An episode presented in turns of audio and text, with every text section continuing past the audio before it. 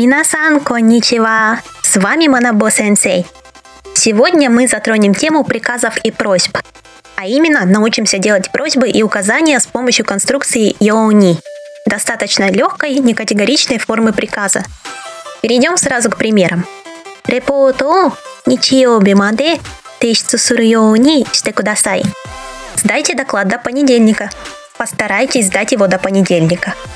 Йоуни буквально значит «чтобы». Мы берем смысловой глагол в обычной или отрицательной форме и присоединяем к нему йоуни и завершаем предложение повелительным штекудасай. Йоуни в этом случае несколько смягчит наше указание. Используя йоуни, удобно рассказывать о просьбах и указаниях, которые вы получили от других людей.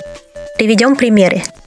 Сенсей ни репото мейлю де окуру йоуни таномарита. Преподаватель попросил меня отправить доклад по электронной почте. Таному, глагол «просить», в пассивной форме будет таномарерю.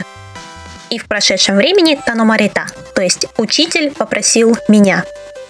Коно ньюсу о йони и варета. Мне сказали не разбалтывать эту новость.